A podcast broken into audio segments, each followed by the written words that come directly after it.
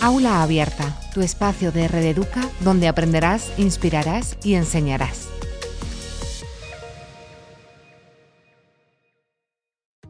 Bienvenido a este seminario sobre oposiciones docentes. A lo largo de él vamos a ver y a conocer cómo es el proceso de concurso de oposición de las oposiciones tanto de maestros como de profesorado de secundaria. ¿Qué vamos a ver en este seminario? En primer lugar, vamos a hacer un análisis actual de las oposiciones docentes. ¿En qué situación nos encontramos ahora mismo y cuál es el proceso para poder acceder a dichas oposiciones? Después vamos a conocer los requisitos generales y específicos de acceso que necesitas para poder presentarte a estas oposiciones. Después veremos de forma detenida las distintas fases de la oposición. Por un lado tenemos la fase 1, que es la oposición, el examen en sí, y por otro la fase de concurso, que es donde podremos presentar nuestro baremo de méritos para conseguir el máximo de puntos posible y acercarnos a nuestra plaza. Después, veremos si eh, nuestro perfil encaja para poder optar una plaza, qué requisitos necesitamos para poder acceder a esta bolsa. Y por último, los primeros pasos, una serie de recomendaciones para prepararnos estas oposiciones docentes. ¿Cuáles son los objetivos de este seminario? Pues en primer lugar, conocer los requisitos generales y específicos para optar al proceso de selección de las oposiciones docentes. Analizar la fase de oposición y conocer detenidamente las distintas pruebas a las que nos podemos presentar. Saber calcular los puntos necesarios para conseguir el máximo baremo en la fase de concurso. Comprobar los requisitos básicos para saber si podemos optar a una de estas plazas docentes y conocer cuáles son los primeros pasos para prepararnos esta oposición. Comenzamos analizando la situación actual. Y es que hasta hace pocos años la tasa de interinidad en las bolsas tanto de maestros como de profesorado eran muy altas. Estamos hablando de un 25% de interinidad. Es decir, de cada cuatro docentes que nos encontramos en nuestros colegios públicos, uno era interino. Desde el Comisionado Europeo se llamó la atención a, España en general, a todas las comunidades autónomas, por esta alta tasa de interinidad. Por lo tanto, durante estos años y hasta final de 2024 se van a llevar a cabo una serie mm, de, oposiciones especiales y específicas para bajar ese porcentaje de interinidad. Todo esto viene especificado en el Real Decreto 270-2022 del 22 de abril para nuevos procedimientos temporales. Esto no significa que las oposiciones tal y como las hemos conocido hasta ahora no se lleven a cabo, y que los nuevos aspirantes no puedan acceder a estas plazas docentes.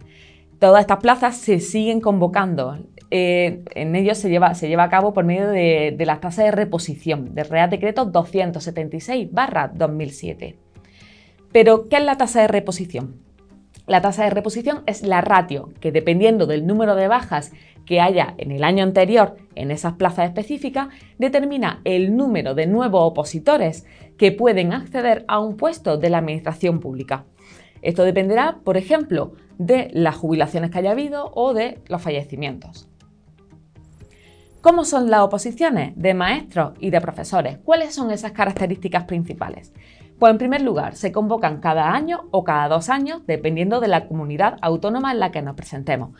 Hay algunas comunidades autónomas que un año se centran en las oposiciones para maestros, desde infantil, primaria, con todas sus especialidades, y el siguiente año se centran en las oposiciones del profesorado, secundaria, bachillerato, formación profesional, escuela de idiomas. Eh, fechas importantes que debemos tener en cuenta. Pues sobre enero y abril, el primer trimestre, un poquito más de año, normalmente salen las distintas convocatorias de las comunidades autónomas. Y eh, las pruebas se suelen realizar en junio, más o menos la segunda quincena de, de junio. Las comunidades autónomas que tienen una lengua cooficial, para poder acceder a estas oposiciones se debe acreditar un nivel de competencia en, por medio de una prueba de nivel en dicho idioma. Por otro lado, el proceso de selección, como hemos visto anteriormente, consta de dos partes, la fase de oposición y la fase de concurso. La fase de oposición es la fase donde vamos a desarrollar los distintos temas y donde vamos a defender nuestra programación didáctica. Y la fase de concurso donde vamos a presentar todos los méritos necesarios para puntuar al máximo. Ahora a continuación veremos más detenidamente qué consisten estas pruebas y cómo podemos conseguir el máximo de puntos. La ponderación final de la nota serán dos tercios para la fase de oposición y un tercio para la fase de concurso. ¿Cuáles son los requisitos generales para acceder a, estas oposiciones? Son requisitos generales eh, comunes a todas las comunidades autónomas. Pues la primera, ser español, miembro de la Unión Europea o nacional de algún Estado firmante de la, de la norma del Parlamento Europeo sobre la libre circulación de trabajadores. La segunda, ser mayor de edad, ser mayor de 18 años y no estar en el periodo de jubilación, no haber cumplido todavía los, no haber sobrepasado la edad de jubilación. Después, no padecer enfermedad ni estar afectado por limitación física o psíquica incompatible con la función docente que vamos a desempeñar. No hallarse inhabilitado para el ejercicio de funciones públicas, no ser funcionario de carrera, estar en práctica o estar pendiente del nombramiento eh, como funcionario de carrera en ese mismo cuerpo al que optamos y por último, acreditar, en el caso en el que lo necesitemos, el conocimiento de la lengua cooficial de la comunidad autónoma a la que nos presentamos. ¿Cuáles son los requisitos específicos? Pues aquí tenemos que diferenciar entre el cuerpo de maestros y el cuerpo de profesorado de secundaria, bachillerato o escuela de idiomas. En el caso del cuerpo de maestros, necesitamos tener el título de diplomado o graduado en magisterio. En el caso del profesorado de secundaria, formación profesional o escuela de idiomas, necesitamos poseer la titulación universitaria correspondiente u otros títulos equivalentes a efectos de docencia. ¿Esto qué quiere decir? que si por ejemplo nosotros somos licenciados en filología hispánica, no podemos optar a un, a un puesto de profesorado de matemáticas. Tenemos que optar al de profesorado de lengua, eh, de lengua española y literatura. Además, debemos poseer el máster universitario en formación de profesorado de educación secundaria obligatoria y bachillerato, formación profesional y enseñanza de idioma, el máster de secundaria. ¿Cuáles son las partes del proceso de estas oposiciones docentes? Como hemos visto anteriormente, tenemos dos fases principales, la fase de oposición y la fase de concurso. La fase de oposición se pretende valorar los conocimientos específicos de la especialidad docente a la que se opta, la actitud pedagógica y el dominio de las técnicas necesarias para el ejercicio de la profesión docente. Esta fase igualmente está eh, repartida en dos fases a su vez, las cuales veremos con más detenimiento a continuación. Por otro lado tenemos la fase de concurso. En ella se valoran los méritos que se definen en la convocatoria de cada comunidad autónoma. Se incluye la formación académica, la experiencia docente previa en distintos centros educativos, ya sea privados o públicos, así como eh, los cursos homologados para oposiciones, entre otros. Es muy importante que tengamos en cuenta que esta fase de concurso varía dependiendo de la comunidad autonómica en la que nos presentemos. Por lo tanto, tenemos que mirar con detenimiento la última convocatoria publicada de aquella comunidad a la que nos vamos a presentar para cerciorarnos de los requisitos que se piden en, en esta fase de concurso para así poder conseguir el máximo número de, méritos. Aquí vemos la fase de la oposición. Como vemos, la fase 1, que es la oposición, la fase 2, concurso. Como hemos dicho anteriormente, la fase 1, la de oposición, también tiene dos fases en sí, dos partes. Por una parte, tenemos eh, la parte del desarrollo, la parte escrita, por así decirlo, el examen escrito y por otra parte el examen oral. En la primera parte, en el examen escrito, tenemos también dos partes, dos exámenes. Por una parte, el desarrollo de un tema escrito y por otra, el desarrollo o la resolución de un supuesto práctico. En la segunda parte, tenemos la defensa de una programación didáctica y por último, la defensa y la exposición de una unidad didáctica. Vamos a verlo también más detenidamente. En esta primera parte, como hemos dicho, hay dos partes de carácter eliminatorio. Por una parte, la parte A, el desarrollo de un tema y la parte B, el supuesto práctico. En la parte A, desarrollo de un tema. El día del examen se sacarán tres bolas al azar con tres números del temario que tenemos que desarrollar. De entre esos tres temas, nosotros tenemos que escoger uno para desarrollarlo.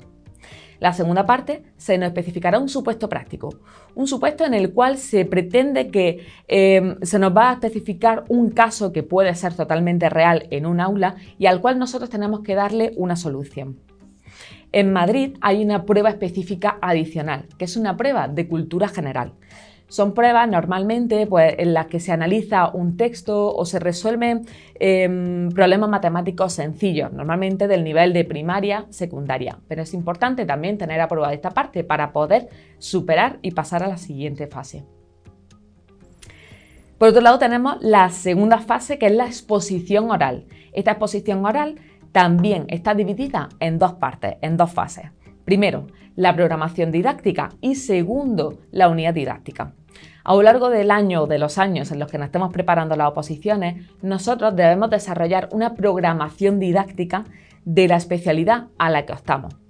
Por lo tanto, desarrollaremos unos 12-15 temas, dependiendo de, la convocatoria, en el cual debemos explicar todos los contenidos a lo largo de esa programación, la metodología que se va a utilizar, las actividades, las nuevas tecnologías, la atención a la diversidad. Todos estos puntos se deben tener en cuenta a la hora de desarrollar nuestra programación. Es esencial que sea única y que sea lo más original posible, puesto que tener en cuenta que el tribunal a la hora de leerlo va a leer tantas programaciones didácticas que al final le van a sonar todas un poquito igual. Por lo tanto, es importante que eh, buscamos esa originalidad, esa creatividad para, por lo tanto, desarrollarle y captar la atención del tribunal. Esta programación didáctica, cuando hagamos la presentación, tendremos un total de 30 minutos para defenderla. Deberemos expresar los objetivos de la programación, los contenidos, la evaluación y la metodología. Posteriormente, dentro de esa programación didáctica, se escogerá también un número determinado, tres temas, para que nosotros escojamos uno y podamos desarrollarlo al tribunal. Se valorará, como hemos dicho, la originalidad y la forma de exponerlo. Por lo tanto, aquí podemos llevar materiales, materiales físicos que capten la atención, que podamos utilizar posteriormente en el aula. Lo importante es que sean actividades reales, que sean originales y que tengamos muy en cuenta la atención a la diversidad y que las actividades sean específicas para la edad del alumnado en la que estamos desarrollando esa actividad. La fase de concurso y mérito. Los baremos eh, se, agolpan en tres grandes bloques. Por una parte, la experiencia previa, la formación académica y otros méritos. En la experiencia previa se nos va a valorar toda la experiencia previa que tengamos como docentes. Aquí podemos alcanzar un máximo de 7 puntos. Por otro lado, la formación académica. Eh, lo veremos a continuación, un poquito más desarrollado, pero aquí en la formación académica nos van a contar cualquier máster, otro tipo de, em, de carrera que hayamos hecho, otro grado. Podremos alcanzar un máximo de 5 puntos. Por otro lado, tenemos la fase de mérito. En esta fase la tenemos dividida en tres grandes bloques. Por un lado, la experiencia previa, en la cual podemos conseguir un máximo de 7 puntos. Por otro lado, la formación académica, en la cual podemos conseguir un máximo de 5 puntos. Y luego el apartado de otros méritos, en la cual podemos conseguir un máximo de 2 puntos. Ahora veremos a continuación cómo conseguir el máximo baremo en cada uno de estos grandes bloques. Es importante, antes de seguir avanzando, que tengamos en cuenta que no se podrá alcanzar más de 10 puntos en total entre los tres grandes bloques y que esto puede variar dependiendo de cada comunidad autónoma. Por lo tanto, vuelvo a incidir en la importancia de que consultemos de forma detenida la convocatoria anterior de la comunidad autónoma en la que nos queramos presentar, puesto que estos requisitos pueden variar de una u otra.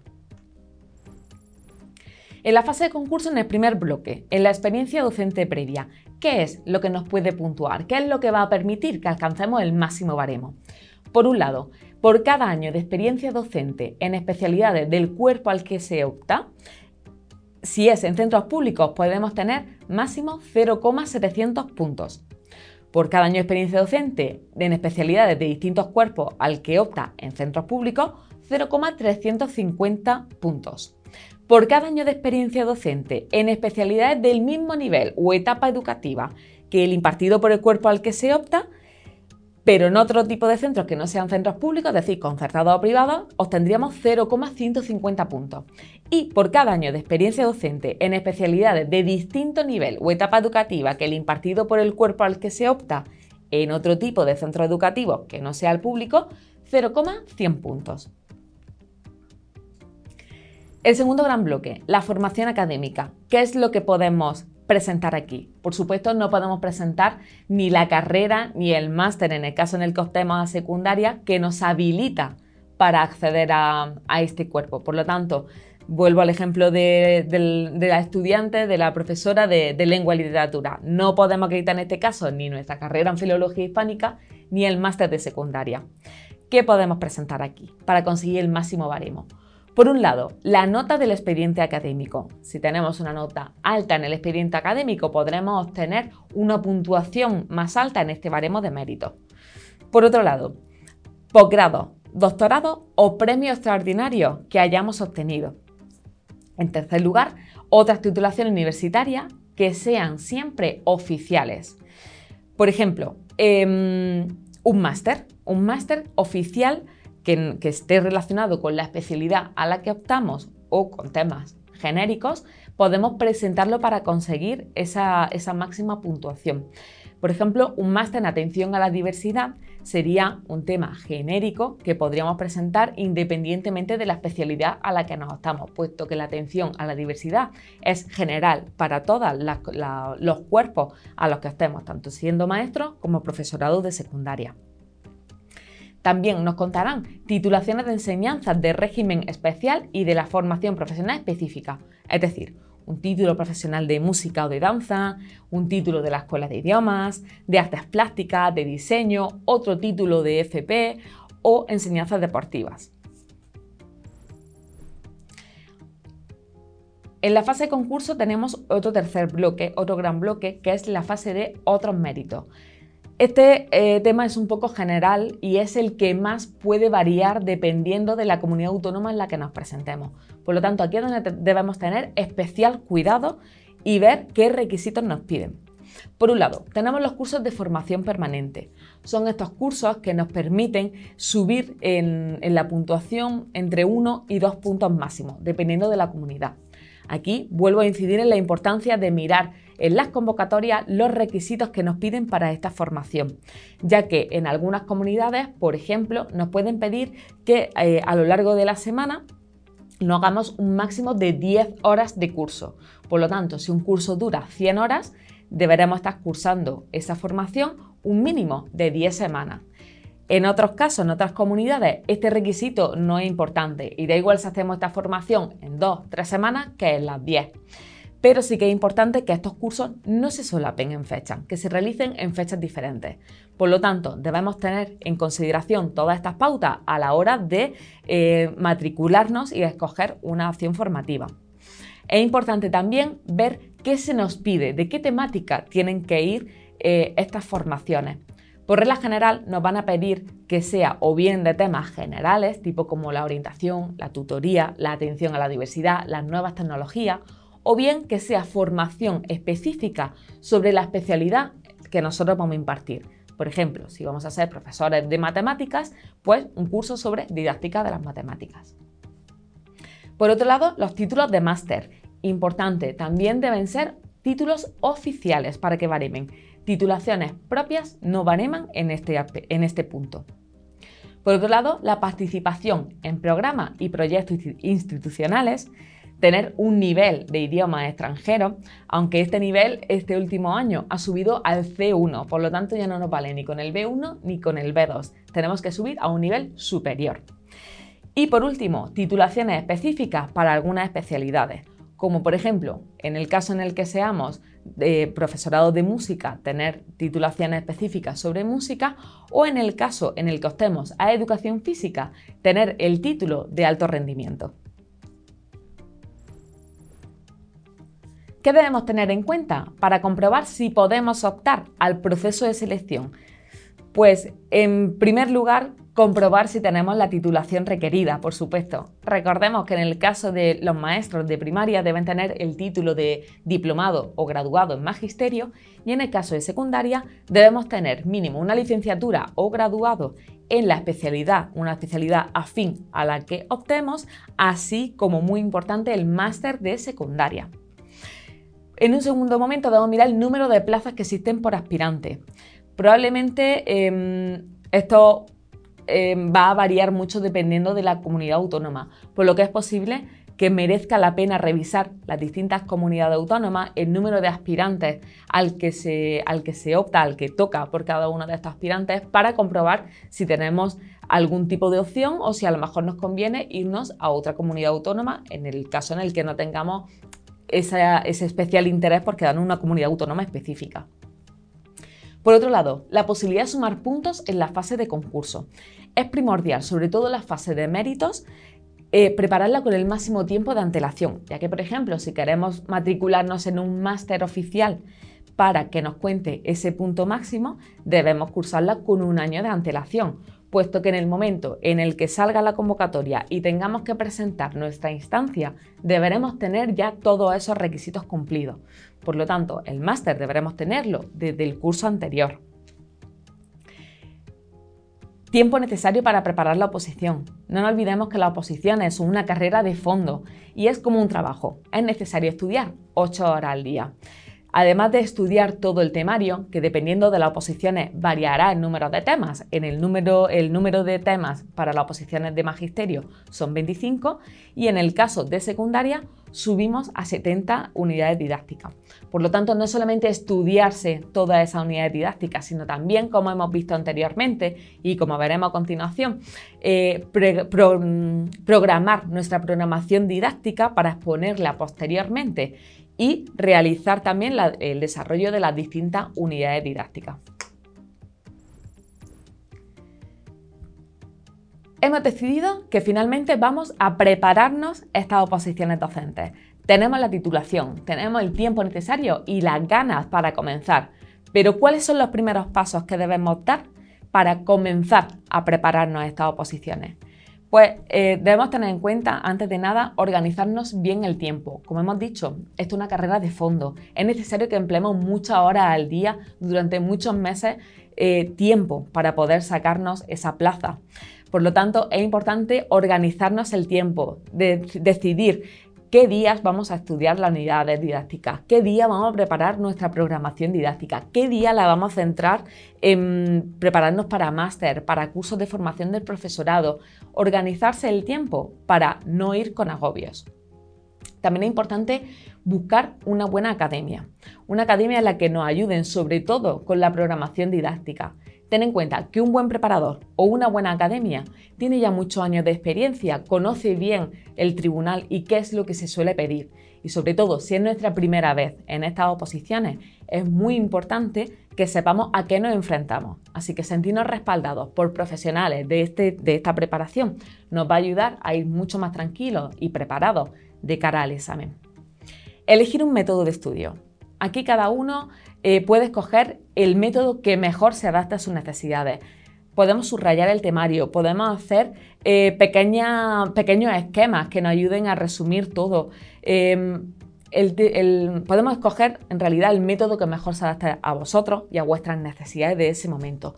Lo importante es que se adapte a vuestro ritmo y que los objetivos que os pongáis sean reales.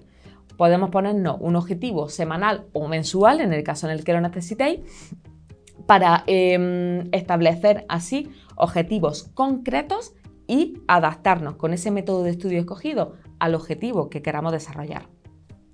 Escoger un buen sitio para estudiar. Es primordial tener una sala que esté bien ventilada, que cuente con luz natural y por supuesto en la que haya silencio. Tener una mesa bien organizada, con toda mano, nos ayudará también a estudiar en el día a día de una forma mucho más eficaz, de esta forma que no tengamos que levantarnos cada media hora o cada 10 minutos a coger algo que se nos ha olvidado. Por lo tanto, es importante que tengamos todo a mano y bien ordenado. Como hemos visto anteriormente, ponerse pequeños objetivos y tener clara la meta. La meta es algo a medio y largo plazo. Es probable que incluso en nuestra primera vez no consigamos la plaza. Es muy difícil, sabiendo la cantidad de interinos que hay, poder conseguirla a la primera. Pero no cejéis en vuestro, en vuestro empeño. La plaza la acabaréis consiguiendo. Descansar lo suficiente. Esto es importante en cualquier momento de nuestra vida, pero sobre todo en el caso en el que estamos estudiando unas oposiciones. Y no me refiero únicamente a dormir las 8 horas al día, sino establecer un descanso semanal en el que podamos descansar y desconectar, salir con nuestra familia, salir con nuestros amigos, ir al cine, al parque, hacer deporte todos los días. Todo esto nos va a ayudar a llevarlo de una mejor forma y de poder desarrollar y conseguir así nuestros objetivos. Y por último, cuidar la alimentación. Es muy importante que no abusemos de la comida basura ni de la bebida azucarada. Mantener una dieta equilibrada en la cual eh, usemos mucho, comamos mucho verdura, mucha fruta, muchos productos frescos, nos va a ayudar a desarrollarnos y a estar más equilibrados, tanto física como mentalmente. No olvides que las oposiciones son una carrera a largo plazo, pero la meta, sin duda, merecerá la pena. Mucha suerte y muchas gracias por vuestra atención.